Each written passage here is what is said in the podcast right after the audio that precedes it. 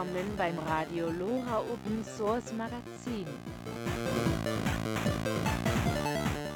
Alles über Open Source, Linux, offene Lizenzen und das Internet.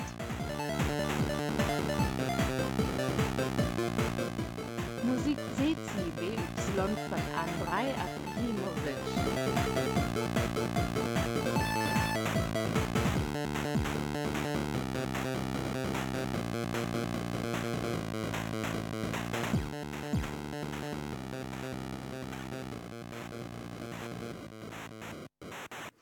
Hallo und habe die Ehre im Jahr 2020 zur zweiten Sendung. Die Sendungen dazwischen sind leider ausgefallen oder mussten leider ausfallen.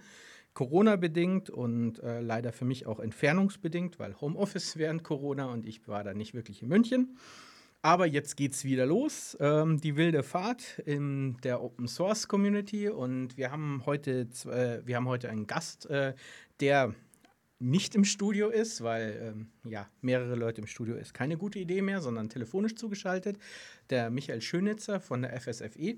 Und wie könnte es im Jahr 2020 anders sein? Äh, wir sprechen über die Corona-App, ähm, über, ähm, über die Corona-App der Bundesregierung, beziehungsweise im Genauen darum, äh, die Entwicklung, warum sie Open Source passiert ist und warum das eine verdammt gute Idee war, diese äh, App Open Source zu machen damit äh, die Leute dieser App auch vertrauen können. Und äh, als zweites Thema äh, geht wieder um Corona und zwar immer mehr Leute äh, sind im Homeoffice oder ähm, nicht mehr an ihrem Arbeitsplatz und müssen trotzdem in Meetings teilnehmen und müssen miteinander reden. Und dann geht es um das, äh, da haben wir das Thema Jitsi Meet. Das ist eine Open Source Meeting Software. Und jetzt geht es erstmal mit etwas Musik los, mit Ovika, ähm, Greyhound Girl, diese Musik ist unter, lizenziert unter CC BY SA.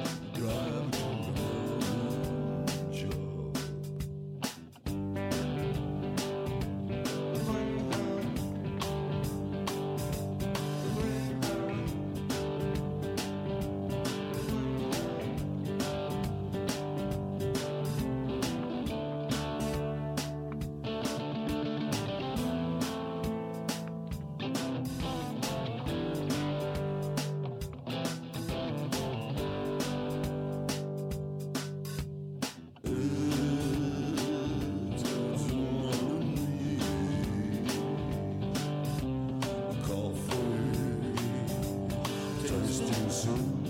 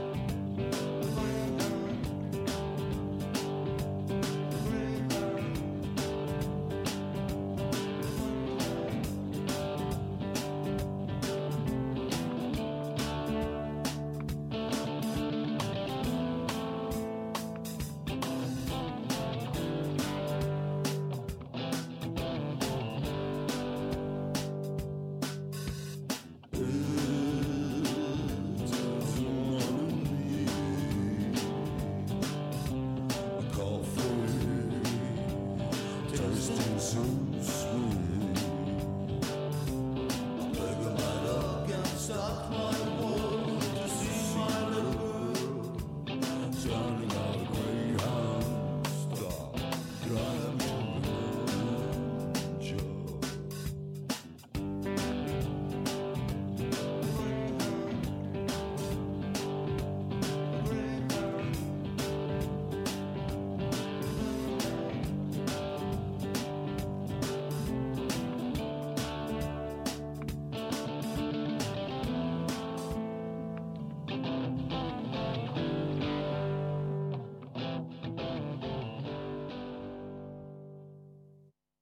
Hör uns zu.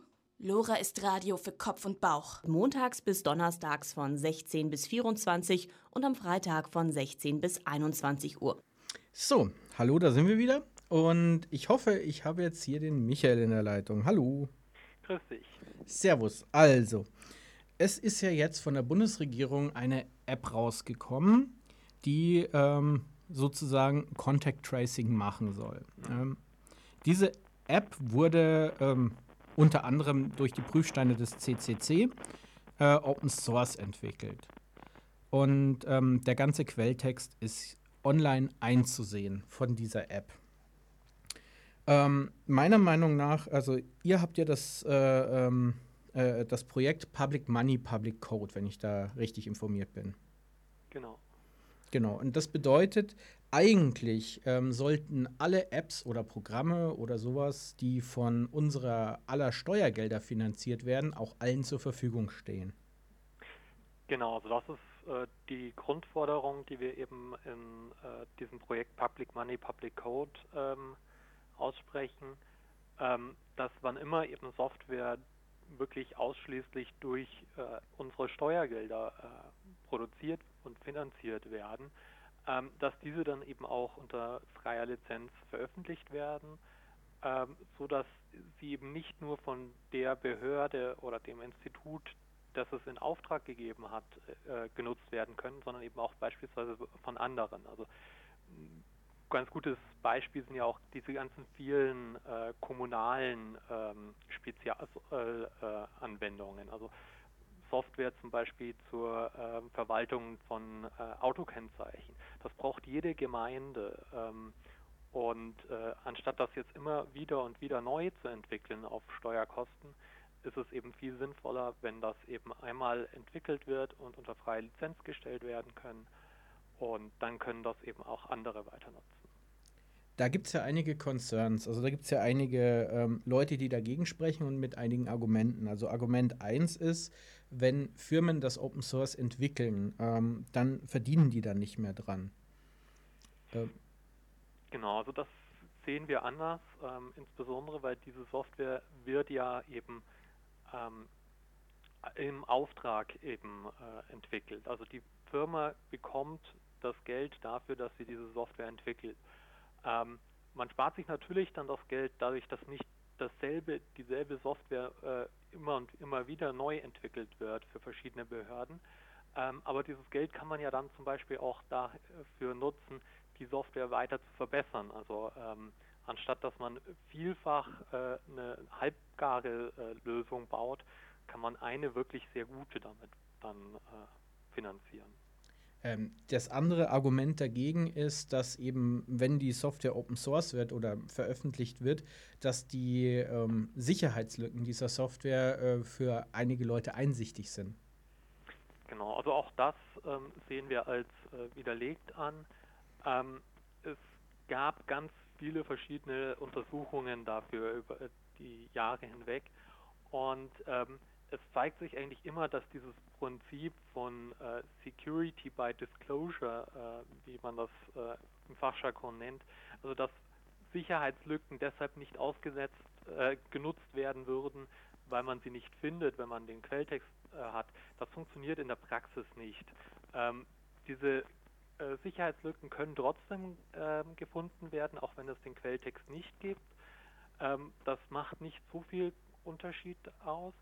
Aber was man auf der anderen Seite hat, wenn der Quelltext äh, frei verfügbar ist, dann können sehr viele Leute sich den anschauen, können verschiedene ähm, äh, Institutionen den weiter nutzen, verschiedene äh, Firmen können darauf aufbauen.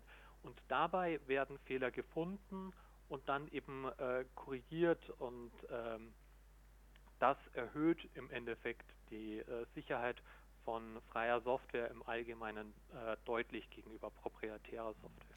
Also was ich gesehen habe, äh, gerade beim Projekt Corona-Warn-App, ähm, das ist ja komplett öffentlich. Das heißt, mhm. jeder kann in dieses GitHub-Repository reinschauen ähm, und sich angucken, was SAP da so äh, produziert hat. Ähm, was ich da gesehen habe, gerade zu dem Thema äh, Sicherheit und, und Fehler äh, finden, da sind einige Privatleute hingegangen, die gesagt haben, hey, ich habe hier einen Fehler gefunden, haben das entweder in den Bug-Tracker eingetragen oder sind hingegangen, haben diesen Fehler gefixt und haben einen Pull-Request gestellt. Also Pull-Request ist sowas wie, äh, guck mal, ich habe den Fehler gefixt, möchtest du das übernehmen? Ja, nein. Und dann kann die Firma das selber übernehmen oder selber nochmal nachprogrammieren, diesen Pull-Request. Ähm, was meiner Meinung nach die Software nochmal härter, sicherer macht, weil eben, ich sag mal, äh, Hacker, die ähm, sogenannte Whiteheads, halt einfach ähm, auch ihre eigenen Verbesserungsvorschläge einbringen können, um die Software weiter zu härten. Genau, also gerade bei so einem prominenten Beispiel äh, wie diese Corona-App, wo ja wirklich sehr, sehr viele Leute ähm, sich damit beschäftigen, ähm, da ist das Prinzip, dass wirklich Tausende von Augen das anschauen, ähm, das auf mögliche Probleme äh, untersuchen, auch äh, auf Back, äh, Best Practices ähm, Acht legen, also ähm, Maßnahmen, die äh, an und für sich jetzt keinen Unterschied machen würden in der Theorie, solange es sonst nirgendwo Fehler gibt, die aber verhindern, dass Fehler, wenn es sie denn gäbe äh, oder wenn es sie gibt, äh, ausgenutzt werden können. Ähm, all diese Maßnahmen ähm, äh, werden dadurch möglich, zu über, überwacht zu werden. Also die Öffentlichkeit sieht, dass diese Maßnahmen äh, umgesetzt werden, die äh, sieht, wie gut die Qualität ist. Und das ist ja gerade bei so einer äh, sehr wichtigen äh, äh, Projekt wie dieser Corona-Warn-App von ganz entscheidender Bedeutung. Und ich sage auch noch dazu, was, was, warum ich das so wichtig finde, Open Source. Es gab ja am Anfang von Linus Neumann bzw. dem Chaos Computer Club eine Veröffentlichung, dass äh, man einer App nur vertrauen kann, wenn man den Quelltext sehen kann. Und ähm, gerade da, ähm, dieser Prüfstein ist meiner Meinung nach sehr gut äh, umgesetzt worden.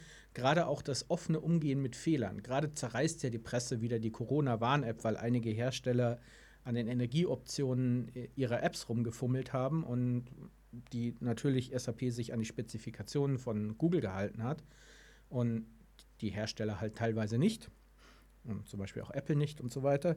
Ähm, und ähm, jetzt wird sie halt in der Öffentlichkeit zerrissen, weil ich glaube, die Leute verstehen noch nicht, äh, was die wirkliche, was eine wirkliche Fehlerpolitik ist, wenn man offen damit umgeht. Also ich denke, dieser ganze Sturm im Wasserglas, was im Moment kommt, dass die App hat Fehler. Ja, natürlich, jede App hat Fehler. Ja, also ganz grundsätzlich, es äh, gibt ja seit vielen Jahrzehnten ähm, ganz viel Forschung darüber, dass äh, jede Software immer Fehler hat. Ähm, selbst äh, wenn man die noch so akribisch ähm, äh, prüft und, und ähm, entwickelt. Ähm, also selbst Software, ähm, die die NASA für ihre Raketen entwickelt haben, hat Fehler und dadurch kam es auch immer wieder schon zu Abstürzen, äh, einschließlich zu tödlichen Unglücken.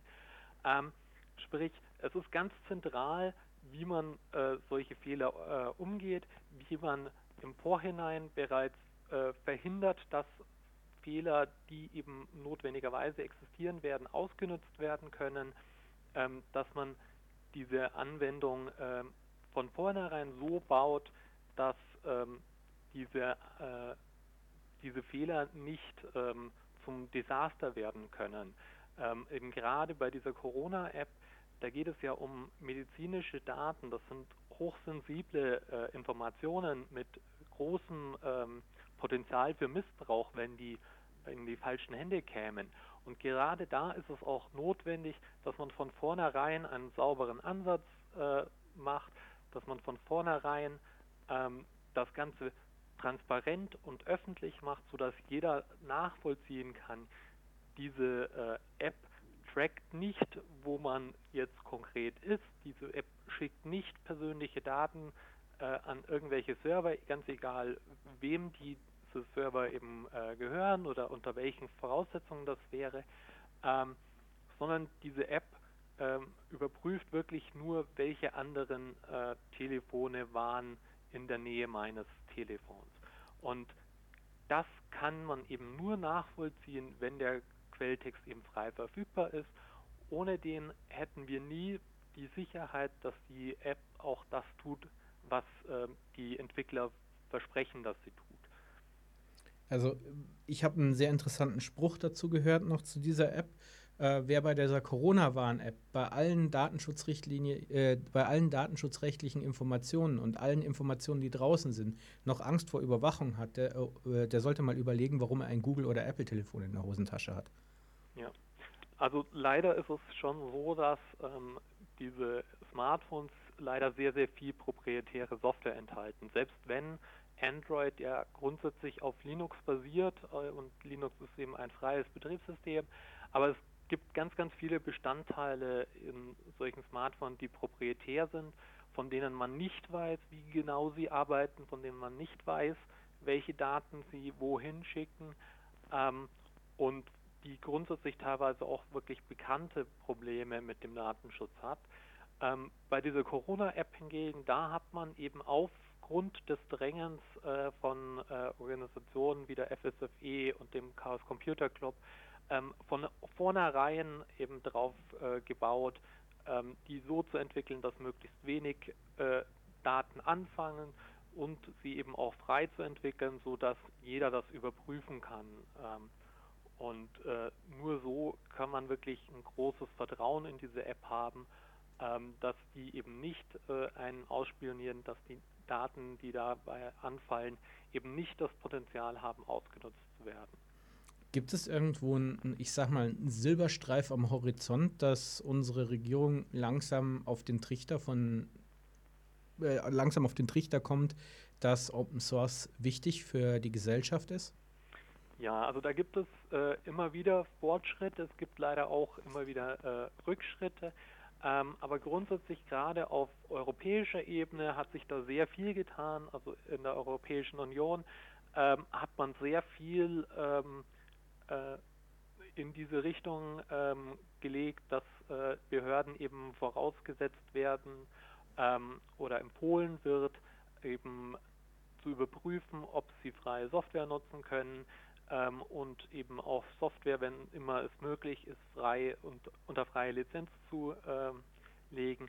Auch in einigen verschiedenen Bundesländern in Deutschland äh, gibt es bereits entsprechende gesetzliche Vorschriften.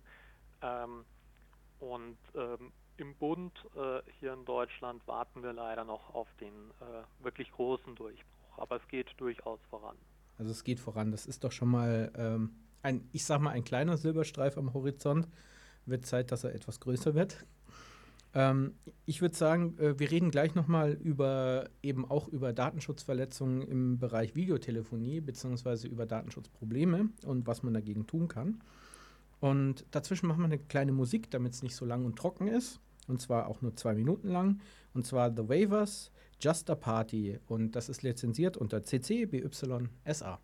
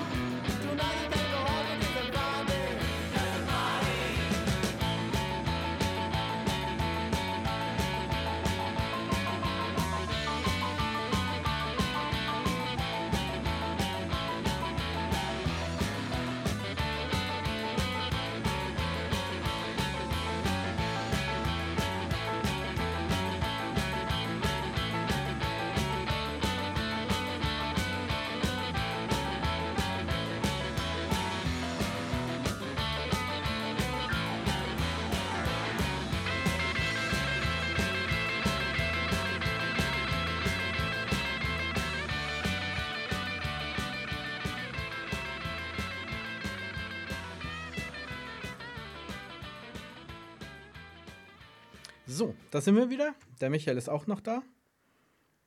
Genau. Ähm, und zwar, äh, wir wissen ja alle, wir sind jetzt ähm, ziemlich viele Leute, die im Büro arbeiten, äh, haben jetzt sogenanntes Homeoffice. Das heißt, die hocken die ganze Zeit zu Hause rum und äh, machen ihre Arbeit meistens von zu Hause aus. Das Problem ist, man muss ja mit seinen Kollegen in Kontakt bleiben und es gibt ja Meetings. Und da gibt es jetzt äh, ich nenne es mal eine kleine Pest, die in letzter Zeit so im Umlauf ist. Äh, und diese Pest nenne ich mal äh, Zoom.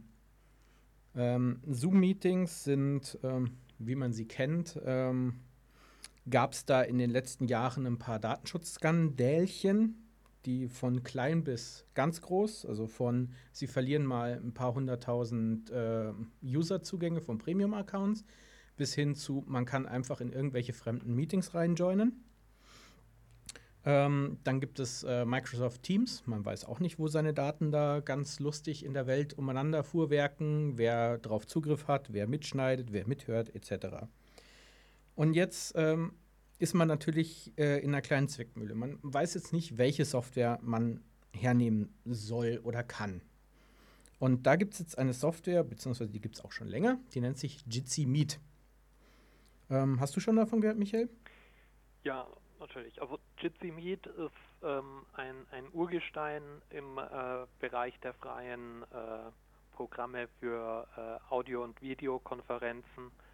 Ähm, das äh, ist eben schon seit sehr, sehr langer Zeit in Entwicklung, ist ein freies Programm, also ein Open-Source-Programm.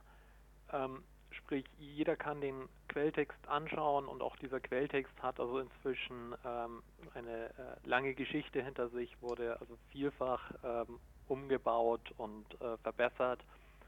Und der große Vorteil von Jitsi ist eben, dass dadurch, dass es komplett freie Software ist, ähm, kann es sich jeder auf seinem eigenen Server ähm, installieren. Also wenn ich ein Unternehmen habe, ähm, und eben da nicht äh, mich darauf verlassen möchte, was denn äh, Zoom oder Microsoft oder Google oder andere Konzerne äh, mit meinen Daten anstellen. Also weder die Inhalte noch auch die Metadaten, die ja häufig ähm, schon brisant genug sind. Ähm, dann kann ich eben Jitsi auf äh, dem äh, Servern der Firma oder des, äh, der Organisation installieren und kann das dann nutzen ohne dass äh, die Daten sozusagen das Haus verlassen. Und jetzt sind wir ja gerade, also diese ganzen Videokonferenzen haben sich ja ausgebreitet auf die Schulen. Und ähm, Jitsi ist meine, äh, meiner letzten Information nach die einzige Software, die vom Bayerischen Kultusministerium zugelassen wurde, weil eben keine Daten an irgendwelche Drittanbieter gehen. Also man kann sie einfach, man kann einen Server anmieten, äh, man äh, kann einen IT-Nerd aus der Nachbarschaft mal fragen, ob er den Jitsi-Server für einen soweit bereit macht. Man kann es mit Zugangsdaten, Passwörtern versehen, also dass äh, nur Lehrer zum Beispiel Konferenzen starten können, ähm, dass man nur in Klassenräume joinen kann, wenn man ein gewisses Passwort hat, etc. Also sprich, dass kein unbeteiligter Dritter einfach mal so auf äh, Webcam-Videos irgendwelcher Kinder zugreifen kann, was ja durchaus in, in der Corona-Zeit äh, mit Zoom des Öfteren passiert ist. Ich verweise da bloß auf gewisse School-Fail-Compilations auf YouTube, wo es dann so lustige Videos gibt, wo irgendwelche äh, random Dudes in irgendwelche äh, Videokonferenzen von Schulklassen reingeplatzt sind und die ganze Klasse sozusagen äh, umgeworfen haben. Ähm, Gerade da ist äh, auch relativ, ähm, sagen wir mal, ein hoher Schutz da. Ähm, ich sehe auch einen weiteren Vorteil an Jitsi Meet. Bei Zoom etc. muss ich irgendeine Software bei mir auf dem Rechner installieren. Ähm, Gerade bei Zoom hat sich gezeigt, äh, diese Software macht auch ganz lustig irgendwelche Ports auf und ähm, ein Dritter kann auch ganz lustig auf diese Ports äh, drauf und sich ähm, mal die Rechnereinstellungen äh, zu eigen machen und verschiedene andere Problematiken, die bei Zoom passiert sind. Bei Jitsi ähm, ist meines Erachtens oder nur ein aktueller Chrome-basierter Browser benötigt, also Chromium oder Google Chrome. Und ähm, dann kann man schon mit Video und Audio äh, mit Jitsi Konferenzen abhalten. Ähm, fürs Handy gibt es natürlich die Jitsi App für Android oder iOS, die man sich einfach aus den gewissen Play Stores besorgen kann, also Google Play Store, Apple, Apple Store, weiß nicht, wie das Zeug heißt bei den Apple-Dingern. Oder äh, noch wichtiger und für mich sinnvoller F-Droid. Kann man sich das einfach besorgen, runterladen, installieren und dann kann man einfach mit dem Handy auf Jitsi drauf joinen. Die Kamera anmachen und kann, sie, kann dann alles hören und kann auch seine Kamera teilen. Ähm, was auch noch sehr gut ist bei Jitsi, ist, man kann den Bildschirm freigeben. Ähm, und das Tolle ist, man muss es ja nicht mal bei sich selber installieren, wenn man sagt, man hat jetzt eine Konferenz, die, ähm, die, nicht, so, äh, äh die nicht so wichtig ist, äh, wo man sich mit ein paar Freunden trifft am Abend, dann kann man einfach auf jitsi.rocks gehen. Das ist ein Projekt von mehreren Leuten, die Jitsi-Server zur Verfügung stellen und kann dort auf einen eigenen Jitsi ausweichen. Genau, also es gibt äh, jede Menge verschiedene öffentliche Jitsi-Server. Ähm, zum Beispiel gerade hier ähm, in, in München oder Bayern äh, sei auch darauf verwiesen, dass die, ähm, das Leibniz Rechenzentrum auch einen Jitsi-Server betreibt. Äh, Sprich, ähm, man, es braucht nur eine Person, die entweder an einer der Universitäten in Bayern studiert oder arbeitet oder im öffentlichen Dienst arbeitet, dann kann diese Person äh, einen Account äh, über einen, ihren Account einen äh, Chatraum auf Jitsi äh, der, äh, des Leibniz Rechenzentrums starten. Und dann kann man auch hier äh, den äh, nutzen ähm, und hat hier eben einen äh, Jitsi-Server, der eben von Profis ähm, betrieben wird, ähm, die im, vom Leibniz Rechenzentrum und kann sich aber trotzdem eben sicher sein, dass seine Daten nicht ähm, in die USA oder sonst wohin gehen, sondern im, innerhalb hier Bayerns bleiben. Gut. Ich würde sagen, das war jetzt schon mal genug für heute. Ich danke dir vielmals. Ähm, und wenn man sich über den FSFE informieren möchte, fsfe.org.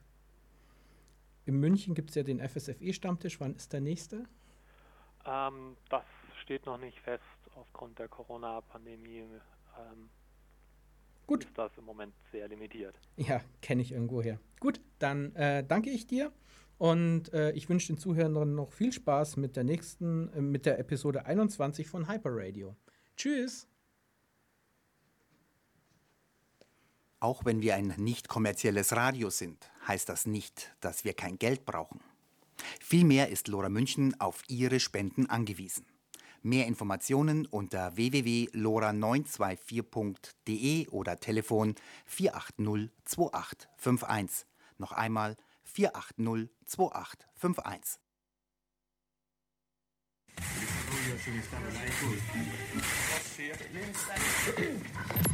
Actually.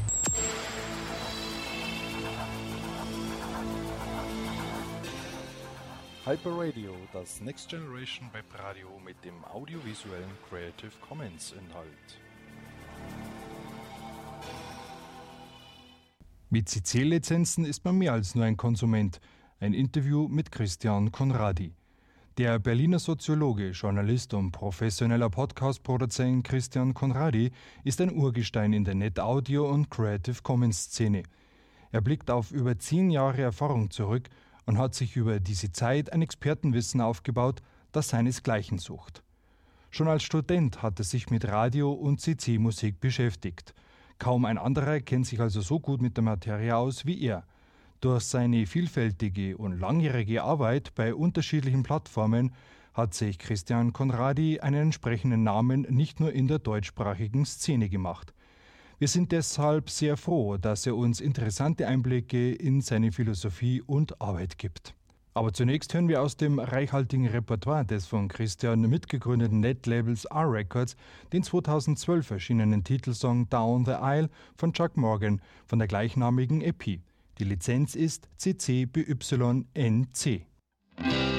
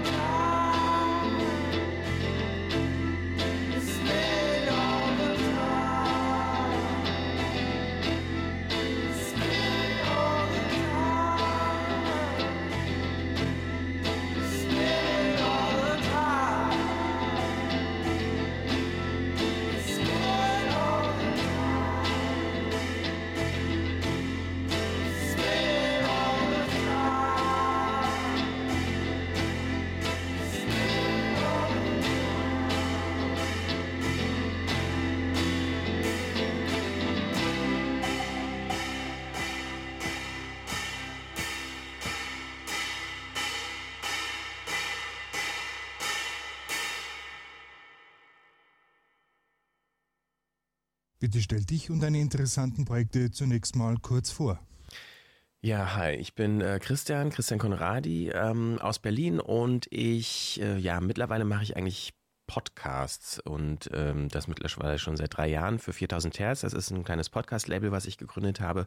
Und äh, parallel dazu, beziehungsweise schon einige Jahre zurückgehend, habe ich äh, mit drei Freunden zusammen ein Netlabel gegründet. A-Records heißt das, beziehungsweise hieß das, muss man eigentlich sagen, denn wir sind wie viele Netlabels leider seit Jahren inaktiv. Wie bist du überhaupt zur Net-Audio und zur Netlabel-Szene gekommen?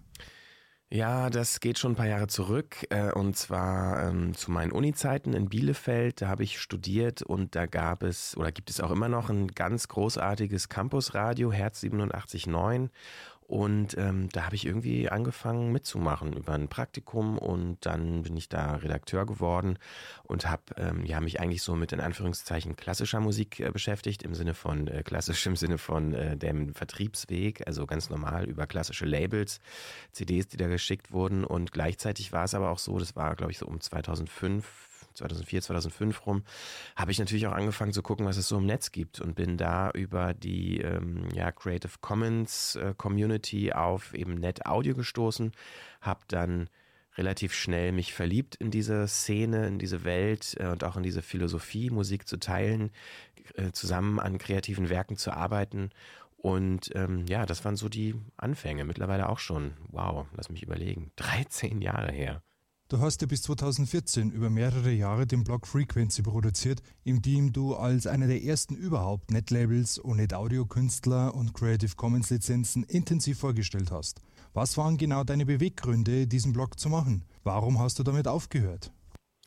Also damals war es, äh, also es war nicht nur ein Blog, äh, eigentlich war es ja in erster Linie ein Podcast auch, beziehungsweise auch eine Radiosendung, die ähm, habe ich aufgezeichnet und im Netz äh, veröffentlicht und die wurde dann auch übernommen von äh, Byte FM, dem Webradiosender, und die war einmal im Monat die Sendung oder die, der Podcast eben auch. Ja, also warum habe ich das gemacht? Weil mich das interessiert hat. Also die ähm, Damals war es schon eher so, dass die meiste, oder es ist heute glaube ich auch immer noch so, dass die Net-Label-Szene und die Net-Audio-Szene zum Großteil mit elektronischer Musik ähm, ja, befüllt ist und auch sehr viel experimenteller Kram und Klangkunstkram und Soundart und sowas. Und mich hat eher auch so ein bisschen so durch meine ja, Sozialisation so im weitesten Sinne Pop- und Rockmusik interessiert und so Independent-Kram.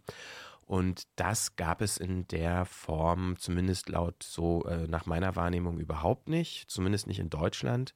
Und deshalb habe ich mich so ein bisschen auf diese Musikschiene äh, spezialisiert im äh, freien Net-Audio-Bereich. Also eben Indie, Pop, Rock, auch mal so ein bisschen Elektro, aber doch eher so äh, in Anführungszeichen handgemachte Musik eben aus der Creative Commons Net Audio Net Label Szene. Und das habe ich gemacht weil es es noch nicht gab und weil es mich selber interessiert hat und mich diese Musik fasziniert.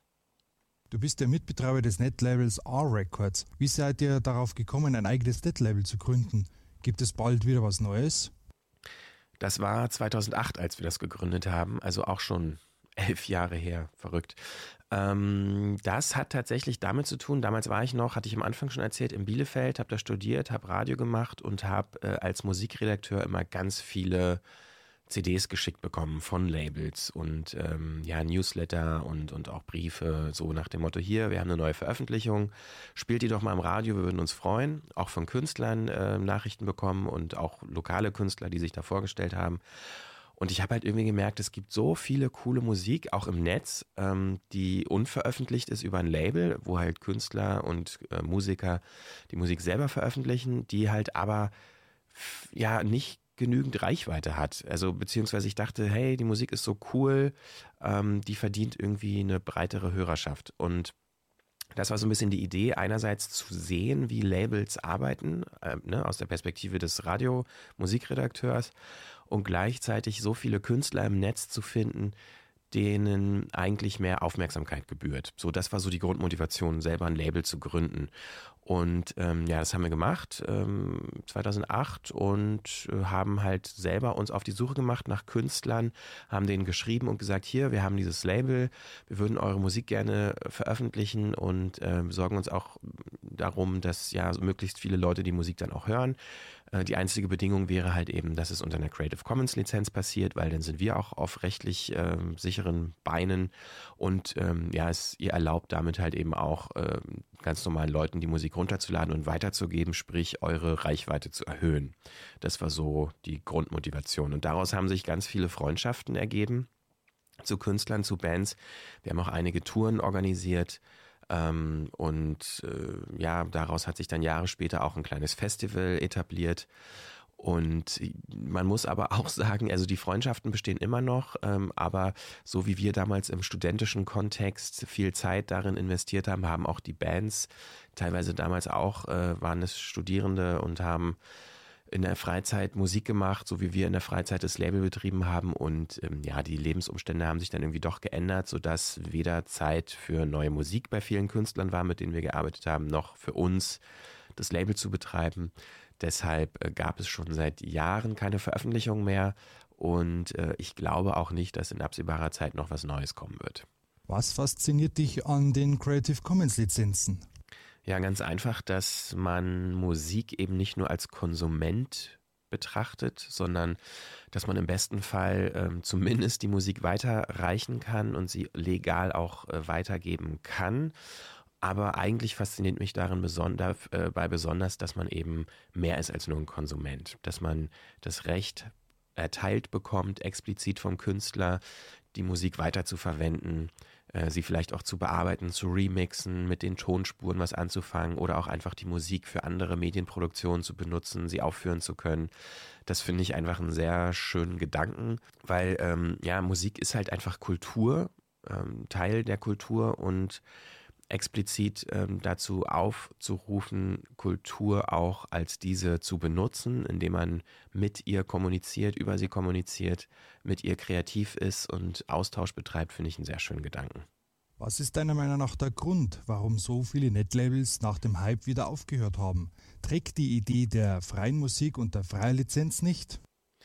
Ja, die Idee trägt schon. Also ich würde jetzt mal gar nicht so behaupten, dass das gescheitert ist oder dass es jetzt sehr viel weniger gibt. Ich glaube einfach, zumindest nach meiner, meiner Wahrnehmung her, ist es so, dass die populäre Musik im weitesten Sinne ähm, nicht mehr so äh, präsent ist in diesem Umfeld. Aber äh, alles, was in Richtung, mehr in Richtung Kunst geht, ähm, also Klangkunst hatte ich schon erwähnt, äh, so Soundart im weitesten Sinne, und auch elektronische Musik, die sich in Anführungszeichen vielleicht etwas leichter produzieren lässt, da sie nur am Computer entsteht und man jetzt nicht irgendwie eine komplette Band braucht und ein richtiges Studio ähm, mit, mit Hardware, mit Verstärkern und so weiter.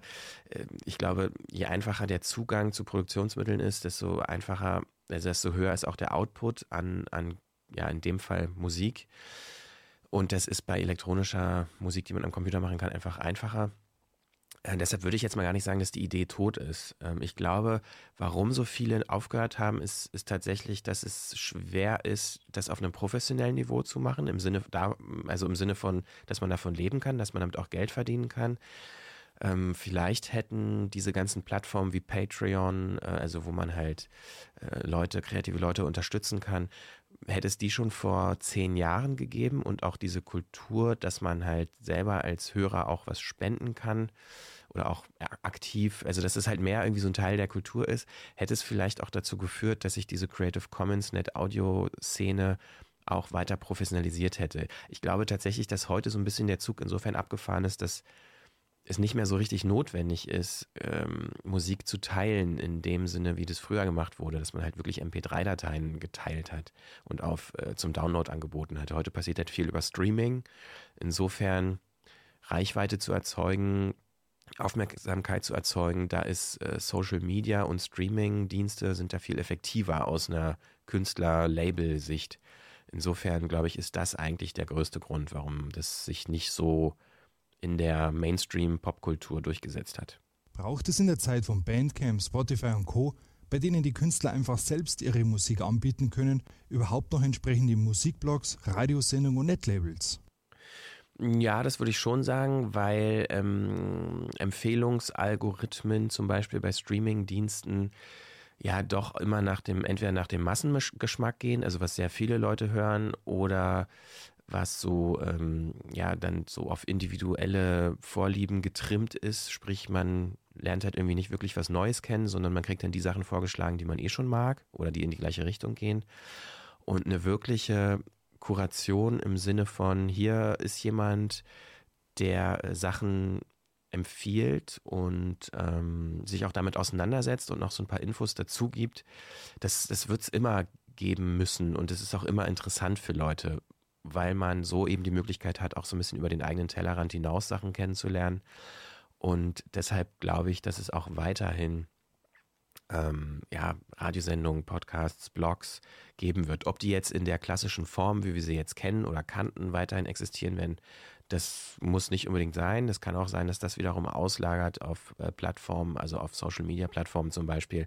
Aber die grundsätzliche Auseinandersetzung mit Inhalten und äh, der Empfehlung auf eine persönliche Art und Weise ähm, von einer Person mit einer Expertise oder einem Interesse oder einer großen Liebe zu einem bestimmten Genre wird es ganz sicher auch äh, in der Zukunft geben. Wie hat sich in den letzten Jahren deiner Meinung nach als ausgesprochener Kenner der Materie die internationale Netlabel- und Net-Audio-Szene verändert? Ja, also das hatte ich, glaube ich, auch schon so ein bisschen angesprochen. Sie hat sich leider meiner Meinung nach nicht professionalisieren können. Das heißt auch, dass viele ähm, Künstler die im weitesten Sinne Populärmusik gemacht haben, das ausprobiert hatten, noch vor fünf, sechs, sieben Jahren und äh, aber ja, sich die Erwartungen nicht äh, einlösen konnten und das wieder aufgehört wurde. Das sieht man zum Beispiel, dass auch mal Bands wie äh, REM sogar mal einen Creative Commons, ähm, ja, so eine Art Remix-Contest äh, Contest hatten. Also das, man, es wurde da viel mit experimentiert. Ähm, mittlerweile ist es, glaube ich, so, dass es eher in so einem sehr ja, ideologisch geprägtem Kontext stattfindet. Also Leute, die halt ganz explizit Kunst und auch Musik als Gemeingut verstehen und ähm, das aus so einer Philosophie und Ideologie heraus weiter betreiben. Ähm, vielleicht auch eher aus einem künstlerischen Aspekt, was dafür gesorgt hat, dass eben immer weniger Popkultur äh, oder Popmusik in dem äh, Creative Commons Umfeld passiert und mehr eben ja experimentelles künstlerisches. Aber das ist jetzt gar nicht wertend gemeint, sondern es ist einfach eine Entwicklung, die ich so beobachte, ähm, die, ja, die ich auch irgendwie schön finde. Insofern, dass da sich wirklich eine Szene gefunden hat, die seit mittlerweile kann man ja fast von Jahrzehnten sprechen, existiert und auch ähm, weiter gedeiht. Obwohl man schon auch, glaube ich, sagen muss, dass generell die Zahl der Labels und Künstler vielleicht insgesamt doch sogar auch abgenommen hat. Aber das muss ja auch nicht unbedingt schlimm sein. Das ist ja immer so mit Hypes vor fünf, sechs, sieben Jahren war Creative Commons noch viel bekannter und viel virulenter im Netz. Heute ist es irgendwie nicht mehr so richtig Thema. Deshalb sind die Leute, die dabei geblieben sind, auch Leute, die das wirklich auch mit Überzeugung machen. Was müsste deiner Meinung nach noch gemacht und umgesetzt werden, damit die NetAudio-Szene und die Creative Commons-Lizenzen ernst genommen werden? Puh, das ist eine schwierige Frage. Also ich glaube, ernst genommen werden sie schon. Also es war auch schon vor Jahren so, dass diese aus juristischer Sicht, dass diese Lizenzen halt wasserdicht sind, dass sie ähm, es zeigt ja schon allein, dass ähm, die Wikipedia sie benutzt, dass große Fotodienste wie Flickr sie benutzt haben, im Musikkontext auch auf ähm, ja, Plattformen wie Bandcamp es zumindest angeboten wird, dass Künstler diese Lizenz auswählen können, bei Soundcloud auch. Also das sind ja schon auch große Plattformen. Das ist jetzt nicht auf so Streamingdiensten stattfindet, erklärt sich, glaube ich, selbst, weil ne, das Stream selber und Creative Commons schließt sich halt irgendwie so ein bisschen aus. Insofern, was man da jetzt noch groß machen muss, klar, man könnte jetzt sagen, es ist eigentlich irgendwie noch mehr politische Arbeit notwendig, dass das Urheberrecht entsprechend angepasst wird, dass äh, Zitate und äh, Remix, also dass das Zitatrecht vielleicht ausgeweitet wird und der Remix einfach noch äh, einfacher umzusetzen ist aus einer juristischen Sicht, weil aus einer kreativen Sicht und aus einer technologischen Sicht ist es ja so einfach wie nie. Also Musik runterladen, Sprachsamples extrahieren, ähm, äh, weiß ich, ein Beat äh, extrahieren, so, das ist ja heute mit wenigen Klicks am Computer möglich. Also was technisch geht, ist einfach, ähm, da, da, hängt das Recht immer noch ein bisschen hinterher. Ich glaube aber nicht, dass es nochmal so kommen wird, dass diese Lizenz selber, dieser Baukasten, dieser Lizenzbaukasten nochmal so eine Popularität bekommen wird. Da bin ich eher skeptisch. Was sind deine Pläne für die Zukunft? Meine Pläne. Ähm, also, wenn ich das jetzt mal so auf diesen Net-Audio-Kontext runterbreche, also ich beobachte das weiter. Ähm, mache das ja auch noch ein bisschen fürs ähm, für den Deutschlandfunk Kultur, dass ich da hin und wieder in der Sendung Breitband ähm, Creative Commons Musik kuratiere. Ähm, wir haben auch immer noch dieses kleine Festival, äh, was aus unserem Label R-Records entstanden ist, ähm, im Hinterkopf. Daraus ist aber eher ein nicht öffentliches Event geworden, was wir ja, halt mit befreundeten Künstlern und Musikern aus dem Labelumfeld, ähm, inklusive deren Familien und unseren Familien, äh, da sind mittlerweile auch Kinder und ähm, ja, ein Freundeskreis entstanden, der ja wie eine große Freund, wie ein großer Freundeskreis ist. Ähm, und wir sehen uns halt einmal im Jahr. Es gibt diesen Ort äh, in Brandenburg, an dem wir uns treffen zu einem festen zu einer festen, ja, festgelegten Zeit jedes Jahr und entweder kommen da Leute hin oder es kommen Leute nicht hin. Aber so dieses öffentliche Zelebrieren und auch Veröffentlichen von Musik in der Form haben wir zumindest nicht geplant, aber ich will jetzt auch nicht ausschließen, dass es nie wieder passieren wird. Christian Conradi fasziniert an der Creative Commons Lizenz, dass man damit Musik nicht mehr nur aus der Sicht des Konsumenten betrachtet werden kann, sondern dass CC-Musik als Kulturgut völlig legal eine größere Reichweite erfährt. Dafür hat er auch viel unternommen. Er gründete bereits 2008 mit Freunden das Netlabel R Records und produzierte bis 2014 bei Byte.fm die Sendung Frequency, die sich ausschließlich mit CC-Musik und CC-Künstlern beschäftigt. Bei den umfangreichen Aktivitäten von Christian entstanden enge Freundschaften, die immer noch bestehen. Auch jetzt noch stellte für die Radiosendung Breitband im Deutschlandfunk Kultur regelmäßig CC-Musik zusammen. Christian achte bei seiner Arbeit immer darauf, dass eben nicht die bei den Netlabels typische Elektronikmusik veröffentlicht wird, sondern er wählt bewusst Indie-Pop- und Rock-Songs unter CC-Lizenz aus. Dadurch schafft er es, die immense Bandbreite der CC-Musik darzustellen und einer breiteren Masse zur Verfügung zu stellen. So verwundert es eben nicht, dass wohl einer der bekanntesten CC-Künstlerinnen der NetAudio-Szene beim Netlabel R Records ist. Die Multiinstrumentalistin Julia Kotowski, AK Entertainment for the Braindead. 2010 wurde auf R-Records ihre EP Roadkill veröffentlicht. Und genau daraus hören wir nun den wunderschönen Folk-Pop-Titelsong. Die Lizenz ist CC BY NCSA.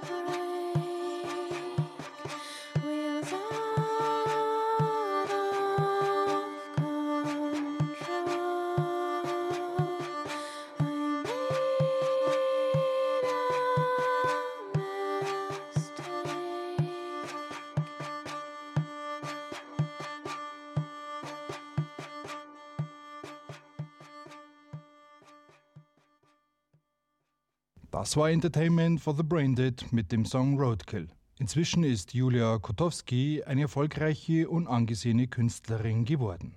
Für Christian ist die Idee der Creative Commons nicht tot. Ganz im Gegenteil. Große Plattformen wie Wikipedia, Bandcamp und Soundcloud bieten diese Lizenzen ja schließlich auch an. Allein daran sieht man schon, dass CC ernst genommen wird und sich etabliert hat. Dass in den letzten Jahren viele Netlabels aufhören mussten, besorgt Christian nicht weiter. Durch den Streamingdienst und Social-Media-Trend ist es einfach nicht mehr notwendig, Musik über Plattformen wie Netlabels aufwendig verteilen zu müssen. Dies übernehmen diese Plattformen effektiver. Aber trotz des Streaming- und Social-Media-Hypes sind aus Sicht von Christian nach wie vor kuratierte Sammlungen notwendig. Speziell das Auffinden von sogenannten Klangkunst oder Soundart sind mit dem Empfehlungsalgorithmen der Streamingdienste nicht möglich. Das müssen immer noch Leute machen, die aus Überzeugung, so wie eben Christian Konrad ja auch, entsprechende Perlen aus dem Meer der CC-Musik fischen und dem interessierten Zuhörer präsentieren. Es ist zwar schade, dass Christians Netlabel wohl keine CC-Musik mehr veröffentlichen wird. Trotzdem können wir ihm dankbar sein, dass er über zehn Jahre die NetAudio und Creative Commons Szene treu geblieben ist, sie durch seine liebevolle Arbeit auch ein wesentliches Stück vorangebracht und in das Bewusstsein immer mehr Menschen gebracht hat. Wir wünschen ihm auf alle Fälle mit seiner Plattform für Autorinnen-Podcasts 4000 Hertz alles Gute. Das war also das Interview mit dem Urgestein der Netaudio-Szene Christian Konradi. Vielen Dank für die Aufmerksamkeit. Bis zum nächsten Mal. Euer WebJ HK. Lora München auf der 92.4. Das freie Radio in München. Vielleicht ein bisschen zu frei für den Freistaat Bayern? Programmhinweise. Am 31. Juli um 19 Uhr hören Sie Lora Kultur. Sie hören die Wiederholung einer Lesung im Münchner Gasteig aus dem Jahr 2009. Es geht um den italienischen Dichter Sandro Penna. Schalten Sie ein. Lora Kultur am 31. Juli um 19 Uhr.